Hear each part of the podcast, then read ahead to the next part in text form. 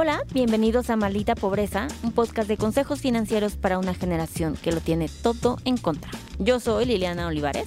Y yo soy Jimena Gómez. Y hoy vamos a hablar de mi tema preferido, el tema más tostada de aguacate que hay, que es ¿por qué todo el mundo cree que los millennials solo somos huevones y no tenemos todo lo que tenían nuestros papás cuando ellos eran jóvenes? ¿Cuántas veces hemos escuchado, yo a tu edad ya trabajaba, ya tenía una casa, ya tenía hijos, ¿por qué tú no? No sé, papá, no sé, no sé por qué. ¿Por qué fuiste por cigarros y nunca volviste? Hay preguntas que pues no tienen sentido. No, o sea, sí sabemos por qué. Y es porque estás tonto. porque la vida ha cambiado un montón. Un montón de cuando nuestros abuelos o nuestros papás o nuestros tíos eran jóvenes, ahora. Millones de cosas han pasado y esas van desde la situación económica del país hasta el costo de la vida, hasta el estilo de vida, ¿no? O sea, ahorita... Hábitos. O sea, los hábitos. O sea, nuestros papás no tenían la tentación de literalmente poder pedir cualquier cosa por Rappi. O sea, tú te puedes gastar un dineral, o sea, te descuidas un fin de semana. Se te, se te resbala el celular y le diste swipe. Sí, o sea, estás durmiendo y de repente así pediste un Luis 13 por Rappi. O sea, el estilo de vida ha cambiado un montón. Y no se diga del yugo del capitalismo o del yugo de, del género, que debemos ser guapas, buenas y ahora tenemos que te ponernos uñas, güey. O sea, es bien difícil la vida. La verdad es que, en efecto, todo era mucho más barato. Ese es un fact. Y no ha ido en la misma proporción mejorando los ingresos o los sueldos, ¿no? Entonces, lo que puede ir subiendo en los no, eso está muy cañón. En los noventas que el dólar costara 9.80 pesos, o sea, tú podías comprar un dólar en 9 pesos, menos de 10 pesos. Y que ahorita esté en 20, ¿sabes? Como y no ha sido proporcional porque ahorita no estamos ganando 7 mil dólares anuales, ¿no? En hacer eso. Entonces, el gap que se ha ido haciendo cada vez es mucho más grande. Entonces, eh, por ejemplo, el, bueno, no el otro día, sino hace mucho le pregunté a mi papá que cuánto costaban nuestras colegiaturas y nos dijo... Yo ah, así del otro día, también me quedé así de... No, por eso dije hace mucho tiempo. Este, y la colegiatura costaba 490 pesos al mes. ¿Sabes? Como nuestra colegiatura de la misma escuela en la que van mis hijos hoy. Y que esa colegiatura ahorita cueste 8.500 pesos. Es como madre, ¿sabes? Como este es un nivel de inflación desproporcionada por muchos, no solamente por la naturaleza normal de la inflación, sino porque aparte, eh, básicamente, han sucedido cierto tipo de cosas en México y en el mundo que también nos han afectado y que pues eso ha obligado a que el tema se ponga muchísimo más denso, ¿no? El pensar el que un departamento antes te costaba, bueno, el comparativo real es un departamento en Tlatelolco, en el área centro de la Ciudad de México, si no, no, no lo ubican, eh, te costaba... Pero sí deberían ubicarlo porque el 2 de octubre no se olvida. Exacto. Exacto. Este, entonces, por cultura general, esperemos que sí lo ubiquen, pero ahí en Tlatelolco un departamento te costaba 85 mil pesos en los noventas y hoy te cuesta poquito menos de dos millones de pesos. ¿Qué? Entonces, ese es el nivel de ¿Ves? inflación. Te digo, o sea, no, me urge viajar en el tiempo. Exacto. Mm. Entonces, ¿en qué momento o qué momentos fueron los que definieron este gap que estamos no estamos hablando de la vida y el mundo, estamos hablando de cómo ¿Por qué entendemos que nuestros papás tenían una mejor calidad de vida y que nosotros no vamos a lograrlo? Ahorita, por ejemplo, a nivel mundial, Uh, los millennials somos 20% menos ricos, ¿no? Con menos wealth que nuestros papás. Y ese gap, Mm, Pero también no se preocupen, también somos más infelices. no sé si eso nos... ya estábamos preocupados. No, sí, porque no solo somos menos ricos, somos más ansiosos. Somos más ansiosos, somos... Pero aparte, vivimos más.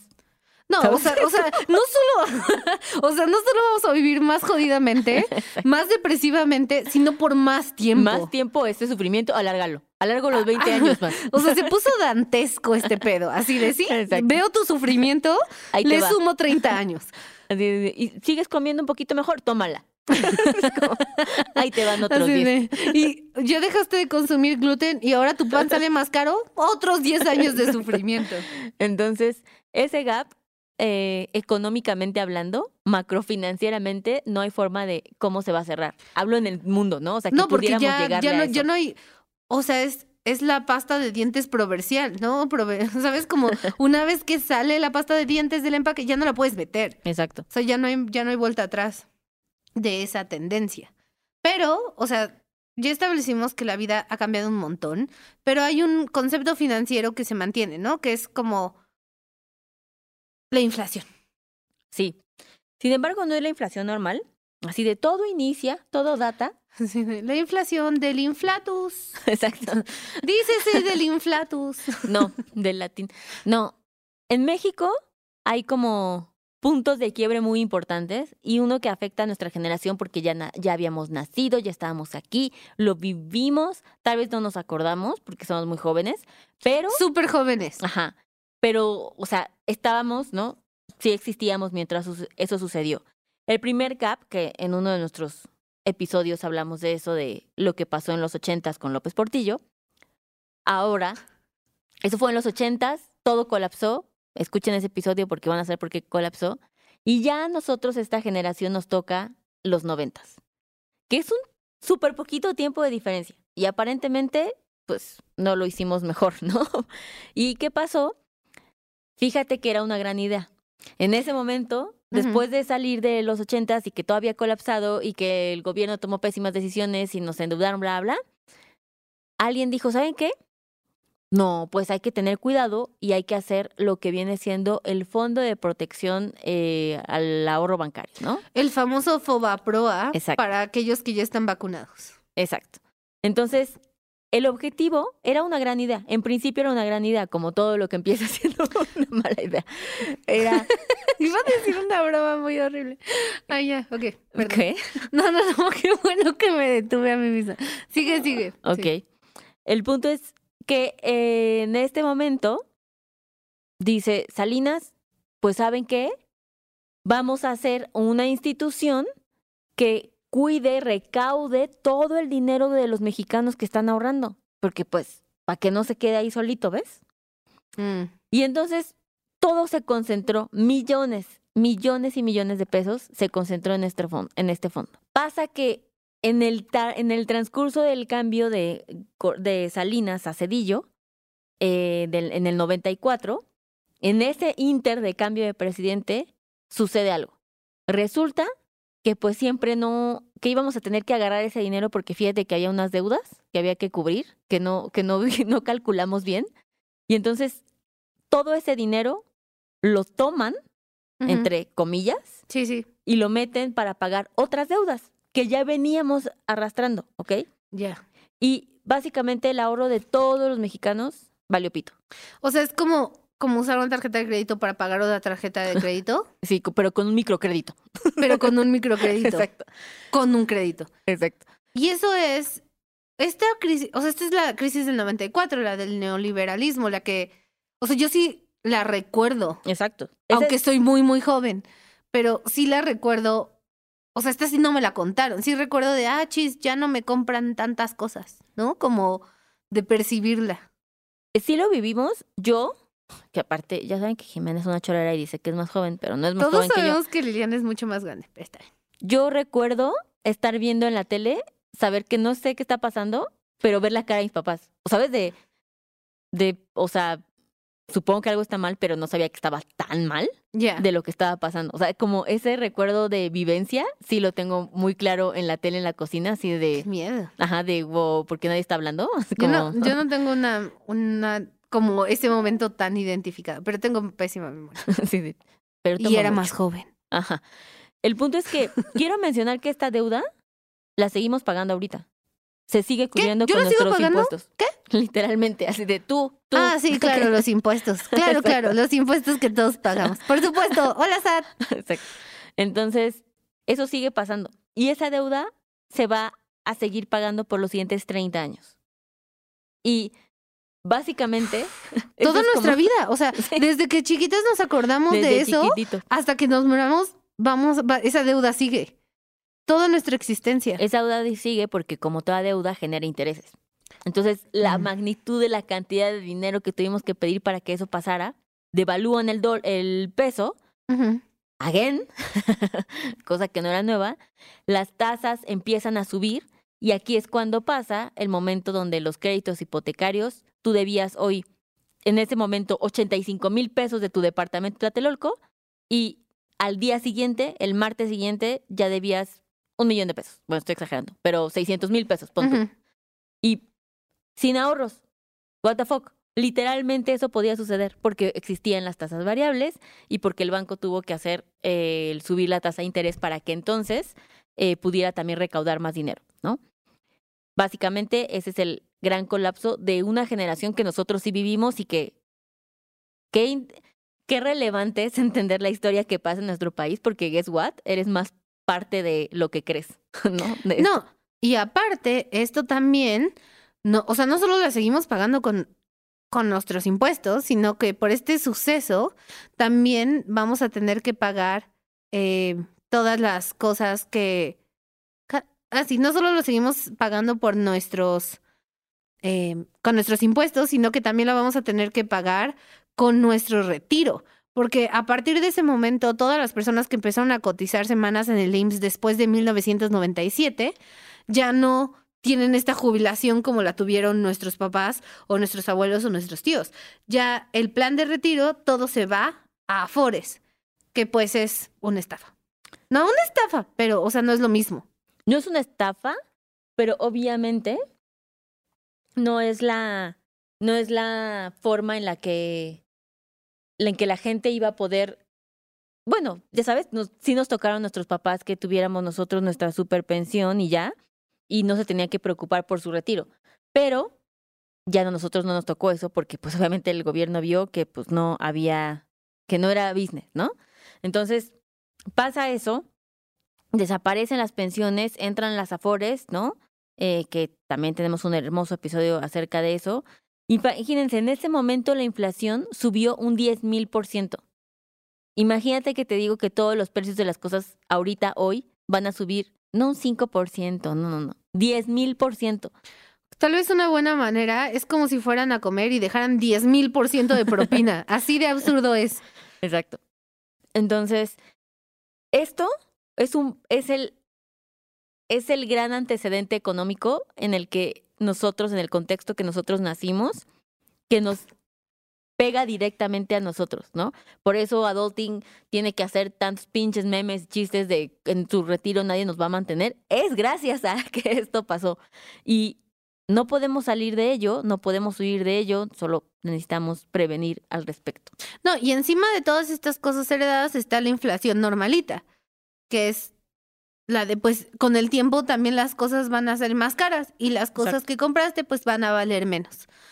Entonces, pues nada, ¿no? O sea, ¿cómo van? ¿Cómo van de ánimos? ¿Bien? Ok, muy bien. ¿Hasta aquí todo bien? Hasta aquí todo bien, pero no se preocupen amigos porque, o sea, sí está jodido, pero lo bueno de esto es que, de todo esto que acaba de explicar Liliana, es que la próxima vez que su tía molesta les diga que por qué ustedes no tienen una casa, un hijo y van a Acapulco cada, no sé, Semana Santa, explíquenles todo esto, pásenle este episodio, díganles por esto, por esto, zape, y denles un zape. Y díganle, ¿dónde están tus ahorros? Ah, no, ¿cierto? Así, es, ¿y dónde están tus ahorros? A ver, ¿y tus petrodólares? Así, pero- Eh, tus cheques de viajero Así, ¿cómo se llaman las monedas estas que compraban? centenarios. Ajá, sí, a ver, y los centenarios, a ver, ¿por qué no sape? El sape es muy importante. No hagan lo del zap. Con cubrebocas, pero sape. Sí, ok. Entonces, ahora que ya saben eso, pues todas estas son las malas noticias y como todo en nuestra vida millennial, es que no es nuestra culpa. Exacto. Todo Yo no pedí ser alérgica al gluten. Todo esto era para decir que, o sea, no es culpa de, de nuestras malas decisiones. Es que ya así nacimos. Es que así fue. Es que así fue, exacto. Pero sí hay cosas que se pueden hacer, ¿no? O sea, como que la, que la baraja que nos heredaron de en esta, en esta bonita, eh, que la mano que nos heredaron en esta bonita baraja que llamamos vida, haya estado llena de doces. Qué bonita metáfora. Este, no significa que no podamos hacer una flor imperial, ¿verdad? Este, no sé si así funciona el póker. No sé si estoy hablando de póker. La tía que sí está escuchando este episodio así de esta señorita lo está diciendo. El punto todo. es que hay que a veces hacer canasta. Y gritar bingo. Es lo que quiere decir. Miren, lo que quiero decir es que sí. Sí me- No, el punto es, ¿en qué momento ya sabemos que esto está mal? Eso quiere decir que siempre vamos a valer verga y que tenemos solamente una bonita excusa y lo único que aprendimos es eso. No. La realidad es que también la economía, para empezar, sí se ha hecho, mm, me hablo más de la regulación, mucho más robusta para que esto no vuelva a suceder. ¿Saben? Como tal vez en un momento filosófico tendríamos que ver que esto tenía que pasar para que pudiéramos llegar a una mejor eh, instrumentos bancarios, instrumentos financieros, en cómo se va a manejar nuestro dinero y sobre todo de crear awareness de qué tan exigente somos como clientes. Eso es súper importante, que by the way, la generación Z sí lo es. Es mucho Exi- más Exigentes como clientes, pero ¿a qué sentido? ¿A qué te refieres? como el producto, hay tanta oferta que nos tenemos que hacer muchísimo más exigentes respecto a lo que aceptamos, a lo que leemos, a lo que nos ofrecen, a lo que sí contratamos. Ya. También tenemos más acceso a la información, tenemos la oportunidad, obviamente siempre hablando desde nuestro privilegio, de poder encontrar formas de investigar para saber qué es lo que te conviene o no. Pero no hubiéramos llegado a este punto si eso no hubiera pasado. Y lo que es una realidad es que, en efecto, hay un esquema económico más robusto para poder em, mitigar riesgos. Siempre va a suceder algo, siempre es un riesgo latente, pero sí es una forma de poder lograrlo que se pueda mitigar. Y gran parte y de que la gente no suele tomar en como un gran acierto, no le toma ventaja del todo, es que ahorita tienes muchas más formas de hacer dinero que antes. Ah, totalmente. Y eso es algo, sí, porque también viene con la democratización del trabajo, ¿no? Y como, sí, y como la, la, la, la- la diversidad dentro de la manera en que hacemos dinero. Que no es como justo nuestros papás, ¿no? Que era como de, güey, entré a trabajar a, no sé, luz y fuerza y me senté en una silla 40 años, ¿no? O whatever it is. Y that's it. Y, que eres- no podías hacer nada más. no podías hacer nada más. Digo, también no tenías que hacer nada más, que eso también debería ser muy amable, pero es- era la única forma concebible de hacer dinero, ¿no? Eh, y nosotros, o sea, es más, mientras hablamos en este podcast, yo ya hice un par de inversiones. Claro. Moví. Moví activos de, de un par de, de, ah, de cuentas Exacto. este, para adelantar a la inflación que ya entró en Tokio. Sí. Nada En de lo este que digo tiene sentido. Jimena vino peda. Pero, pero un poco sí. O sea, lo que su core es lo que quiere decir es cierto. Tenemos la oportunidad de generar dinero en formas que no nos requiere tiempo y es mucho más fácil y mucho más accesible. En esos tiempos, en tiempo de nuestros papás, ellos no podían invertir fácilmente con 100 pesos, that's it. ¿Sabes? No había los canales no, no para había, llegar a eso. no había las herramientas. O sea, si ellos querían invertir, sí tenían que centenarios, güey, ¿sabes? O sea, no, no era de, ay, pues me voy a meter a mi app y me voy a comprar unos setes ahí ahorita. Fácil, sencillo, rápido. Entonces, esa es una de las cosas que nos dan una ventaja. La tecnología en general es un game changer en cómo entendemos, usamos, nos movemos con nuestro dinero y también es una nos per- la eficiencia de trabajar como trabajamos ahora nos permite hacer muchas más cosas en nuestros días, en nuestras semanas, en nuestras vidas. No estamos atados a como de, ay, bueno, ya mandé el fax. Bueno, ni siquiera había fax en esa época, quién sabe. ¿Cómo, Telefax. cómo se mandaban las cosas? No se mandaba Jimena. O sea, tenías que ir físicamente. Ah, Exacto. las cartas. Pues ya en persona así cuando se iban y se reunían en, la- en el despacho, en la oficina. Por eso siempre había mucho alcohol en las oficinas. Porque Pero- todos eran en persona. Exacto. Mm, Pero sí, la tecnología es un game changer que nos ayuda. La otra cosa es que tener productos que te permitan invertir es un gran, gran aliado en tu vida, no solo para el gap eh, de riqueza generacional, sino también para poder diversificar tu dinero, para tener una entrada pasiva de dinero. Eso quiere decir que no Uy, tengas tú que en- moverte. Entradas hacer- pasivas. Siempre entradas pasivas. Nunca impasivas. Exacto. Entonces, esa es una gran forma de hacerlo. Y lo que siempre queremos en este podcast es generarles este sentimiento en que no es opcional, ¿sabes? Como, ay, sí, ojalá algún día me ponga ahí a invertir o, no, o No, es todavía que no es necesario. Nuestra generación no se puede dar ese lujo. Exacto. Justo porque no tenemos estas cosas como safety nets que tal vez las generaciones pasadas lo tuvieron, ¿no? Como de, ah, bueno, pues no importa cuando deje de trabajar, voy a seguir recibiendo mi chequecito cada mes. No, no, no, no, no. O sea, si tú no haces eso por ti mismo ahora, no va a llegar, amigo. O sea, y como ya establecimos, no solo vamos a vivir más tristes y más pobres, sino más tiempo. O sea, Sí. tenemos que mantenernos mucho más tiempo. Entonces, nuestra generación no puede darse el lujo de no invertir, de no diversificar. Y ve que cabrón que estemos, o sea, la, los millennials somos la generación con menos inversiones estables, ¿sabes? En, y activos como fijos y ahorros. ¿Y cómo es eso posible si tenemos más opciones para invertir? ¿Sabes? Es meramente un acto de decisión. Sí, No de educación, es de decisión. Porque puede que lo sepas, puede, incluso la gente ahorita está escuchando este podcast y cuántas veces nos han escuchado hablar de inversión, bla, bla, y no invierten. y no invierten. Sí, ¿Por qué son así? Así, ¿Quién les hizo tanto daño? No, no, pero sí, porque no es falta de educación. Los millennials son la generación, somos la generación más educada de la historia. Eh, la educación, el costo de...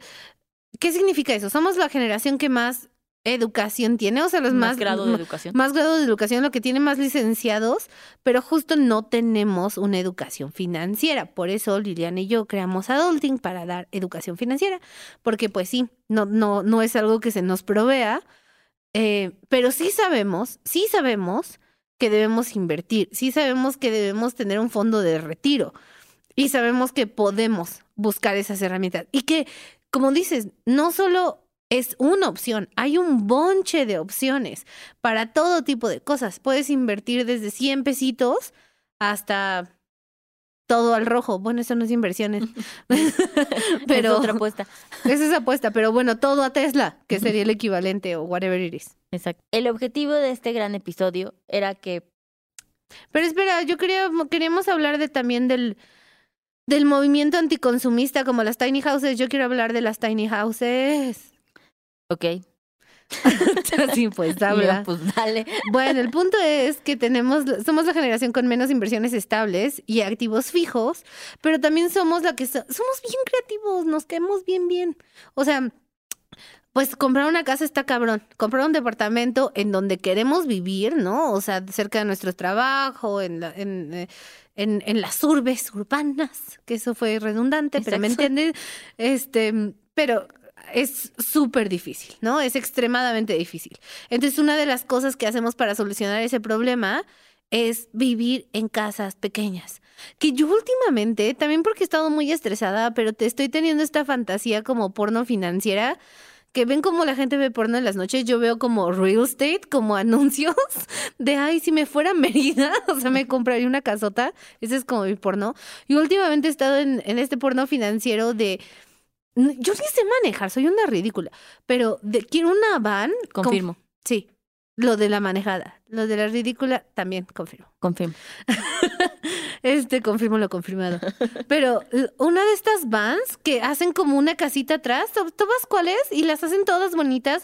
Y son como, no son como RVs, o sea, no son como tan grandotas, son como combis, pero haces tu propia casita y tienen su cocinita y tienen así. Y sigo una youtuber que, que es una morra que hizo eso, hizo su propia camionetita y quedó bien bonita. Y es así de, ay, me estacioné en la playa y abre su, como su cajuela, que es su cama, o sea, que es la vista de su cama. Y está ahí el mar así. Entonces estoy pensando muy seriamente en dejarlo todo, aprender a manejar y hacer eso. Pero bueno, el punto es que una cosa súper padre de nosotros como generación es que tenemos muchos más recursos y muchos más... El mundo no se nos acaba, ¿sabes? O sea, como literalmente es así de, ah, no puedo comprar una casa, pues ¿sabes qué? La voy a hacer pequeñita, la voy a hacer a la- a la atrás de una combi o... eh, somos muy resourceful en encontrar maneras de customizar nuestra vida a un modo que sea accesible, que sea bonito, o la diversificación y todo lo que podemos hacer, renovar, ahorrar, cuando construimos, como usar materiales em, reutilizados, ¿no? O sea, como somos muy resourceful y eso es algo muy bonito y no deprimente de nuestra generación y que podemos decirle a nuestras tías cuando nos estén molestando. Porque pues ellos no pueden, o sea, ni, ni pueden buscar en YouTube. Pero, bueno, depende de la tía. Pero... Bueno, no pueden convertir un PDF. Ya. Ah, sí, eso sí. Eso, sí es un y que es para todos. Es, es obvio que tenemos, como bien lo dice por fin nuestro excelente intro de podcast, lo tenemos todo en contra. Somos esta generación que lo tenemos todo en contra. Pero la realidad es que también tenemos un chingo de cosas que podemos aprovechar. Y es un must hacerlo. Y si decides no querer hacer nada al respecto, ni un cambio ni una modificación dentro de lo que tú puedes hacer, por supuesto, pues esas decisiones tienen una repercusión que te van a complicar la vida en un futuro no muy lejano. Esperemos que no los hayamos deprimido más. Y sí, sí. O sea, recuerden que podría ser peor, ¿no? O sea, pudimos haber nacido, no sé, en la Edad Media, güey. O sea, cuando la vida de verdad. ¿Qué decir Tlaxcala? O en Tlaxcala, pero no existe. El meme. Sí, o sea, podría ser peor. O sea, exacto, podría ser peor cuando se sientan mal. Recuerden que no nacieron en Tlaxcala. Y si sí nacieron en Tlaxcala, recuerden que ustedes no existen. y que son un meme. Y que son un meme. Entonces, muy bien, gracias por escucharnos. No olviden compartirnos que están escuchándonos en Spotify, mandarle este bonito podcast a todas sus tías boomers para hacerlas enojar, póngalos en sus chats familiares. Eh, Déjenos reseñitas, nos ayudan un montón. Eh, síganos en Adulting eh, MX en Instagram o en nuestros Instagram personales, que es Jimena con J, guion bajo blue, y Liliana, que no me acuerdo cómo es tu Instagram porque tiene un guion bajo raro. Lil Olivares guion bajo, pero. Sí. Ni ella se lo sabe. Exacto. Gracias. Bye. Bye. Este episodio fue producido por Paola Estrada Castelán, Mariana GCA, Esteban Hernández Tamés.